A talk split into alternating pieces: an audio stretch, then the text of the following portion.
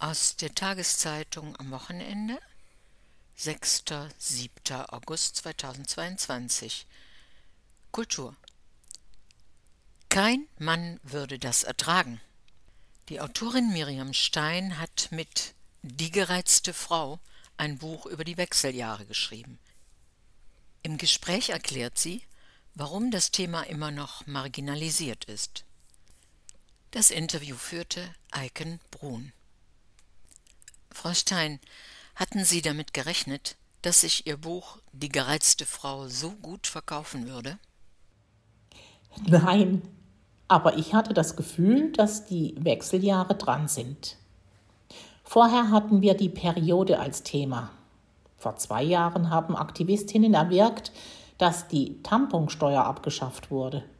Jetzt folgt ein Fokus auf die Wechseljahre. Frauen meiner Generation, die ihr Leben lang eigenständig Entscheidungen getroffen haben, sind es nicht gewohnt, dass ihnen ihr Körper so starke Grenzen aufweist und sehen es auch nicht ein, dass sie sich jetzt zurückziehen sollen mit ihren Beschwerden. In Ihrem Buch beschreiben Sie, wie sie völlig unaufgeklärt in die Wechseljahre gestolpert sind. Nach meiner Erfahrung geht das den meisten Frauen so. Ja, das hat mich auch überrascht, aber erklärt vielleicht den Erfolg des Buchs.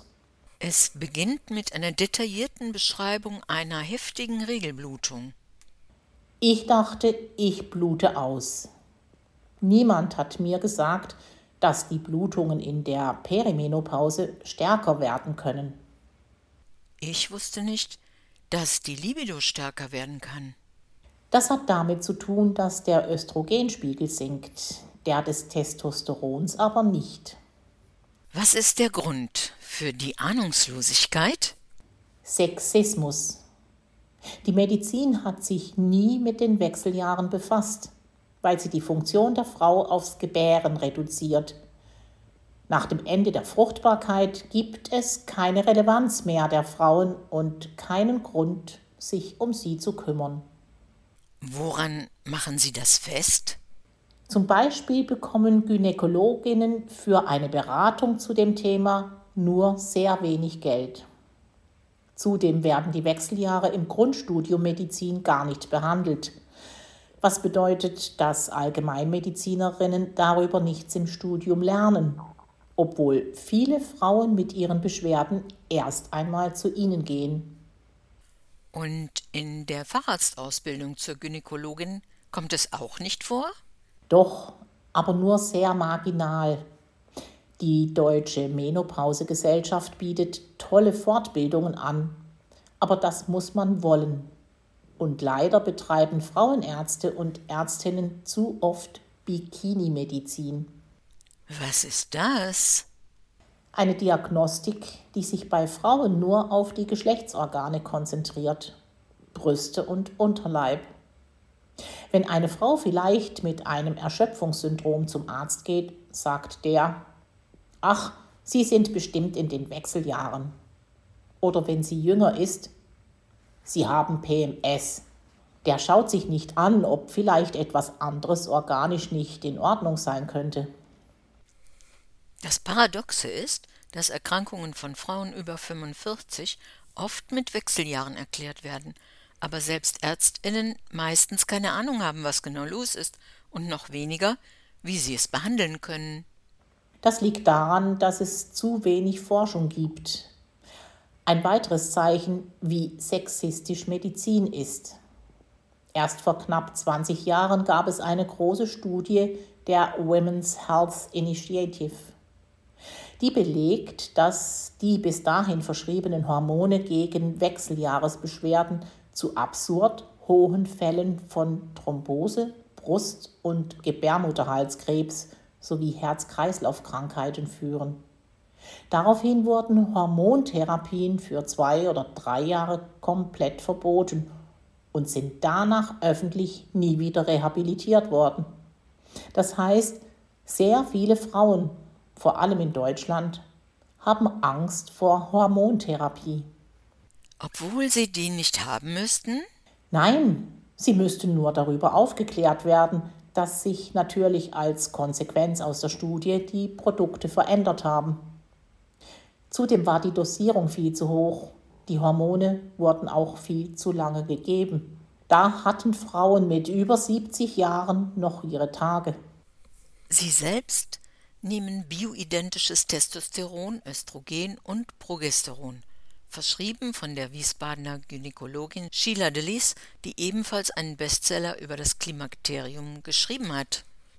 Ja, ich hatte sehr starke Beschwerden, unter anderem furchtbare Hörstürze.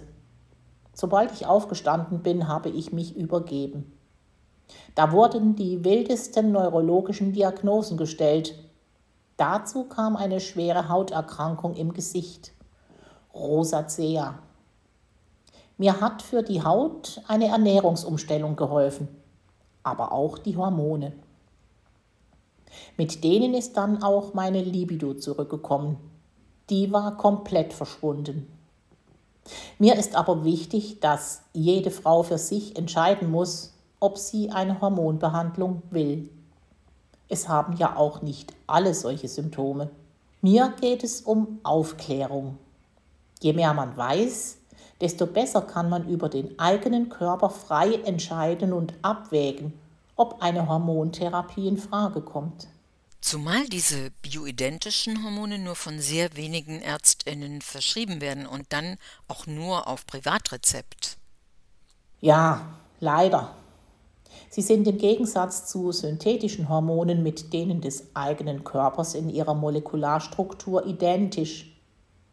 Aber auch nicht unumstritten, denn es gibt noch nicht genug Studien zu ihnen. Es wird einfach zu wenig geforscht. Meine Hoffnung ist, dass sich das ändern wird, wenn wir darüber öffentlich zu reden anfangen. Wenn man sich die Zahlen anschaut, kann man sich nur an den Kopf fassen. Die Hälfte aller Menschen kommen in die Wechseljahre. Wir werden im Jahr 2025 weltweit eine Milliarde davon betroffene Frauen haben, weil Gesellschaften älter werden.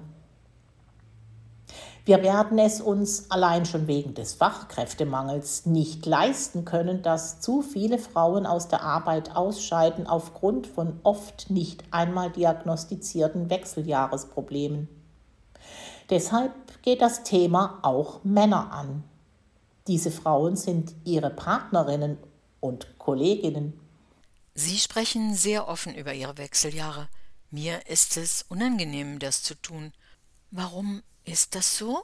Weil 3000 Jahre Patriarchat es geschafft haben, Frauen einzureden, dass sie nichts mehr wert und keine Frau mehr sind, wenn sie nicht mehr fruchtbar sind. Aber wir können doch im 21. Jahrhundert Weiblichkeit nicht mehr an Fruchtbarkeit koppeln. Das ist absurd. Warum? Machen Sie etwa Ihren Wert von Ihrer Fruchtbarkeit abhängig? Wir können Eizellen einfrieren und Sie können theoretisch, wenn Sie in die USA ziehen und die finanziellen Möglichkeiten haben, mit 60 noch per Leihmutterschaft Mutter werden. Jetzt verstehe ich, warum das Buch Die gereizte Frau heißt. Sie sind wirklich wütend. Gereiztheit ist eins der Symptome, die von vielen Frauen beschrieben werden, neben Hitzewallungen und Schlafstörungen. Auch ich bin oft sehr gereizt, was ja im Übrigen nur bei Frauen als Problem empfunden wird. Aber mich regt das alles wirklich auf. Wie kann man in so einer Zeit mit solchen technischen Möglichkeiten noch Menschen, die permanent sehr beeinträchtigende Beschwerden haben, erklären, sie müssten das aushalten, weil das etwas ganz Natürliches sei kein Mann würde das ertragen.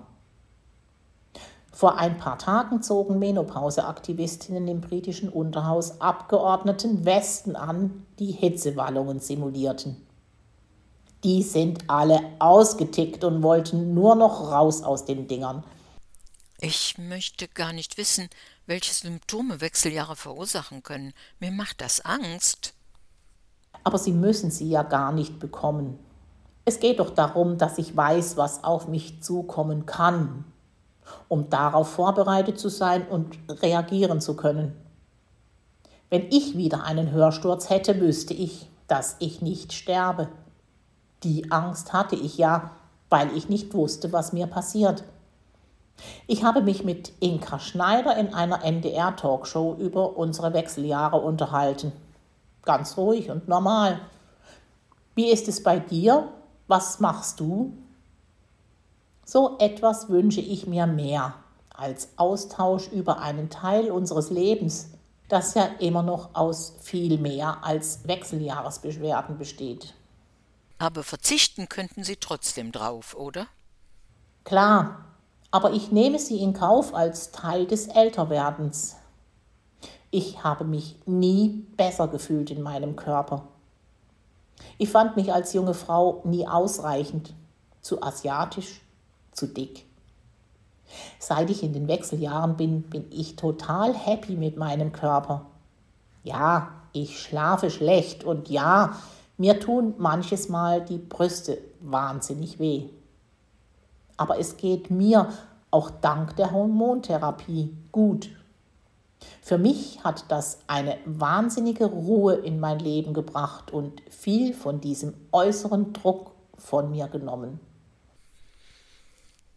Miriam Stein, 45, ist Journalistin und leitet das Kulturressort der Modezeitschrift Harper's Bazaar. Sie hat zuvor ein Buch über ihre Identität als aus Südkorea adoptierte Weise veröffentlicht. Das Buch Miriam Stein, die gereizte Frau, was unsere Gesellschaft mit meinen Wechseljahren zu tun hat. Bei Goldmann, München 22, 18 Euro. Zu dem Artikel gibt es noch einen Infokasten Das Klimakterium. Bei fast allen Säugetieren bleiben die Weibchen bis zum Tod fruchtbar. Nur von fünf Walarten ist bekannt, dass sich, wie beim Menschen, eine Hormonumstellung vollzieht, wenn die Eizellen verbraucht sind und die Tiere noch Jahrzehnte weiterleben. Beim Menschen beginnt dieser auch Wechseljahre genannte Prozess bei den meisten im fünften Lebensjahrzehnt. Menopause bezeichnet die letzte Regelblutung, oft um das 52. Lebensjahr herum. Die Zeit davor wird Perimenopause genannt, die danach Postmenopause.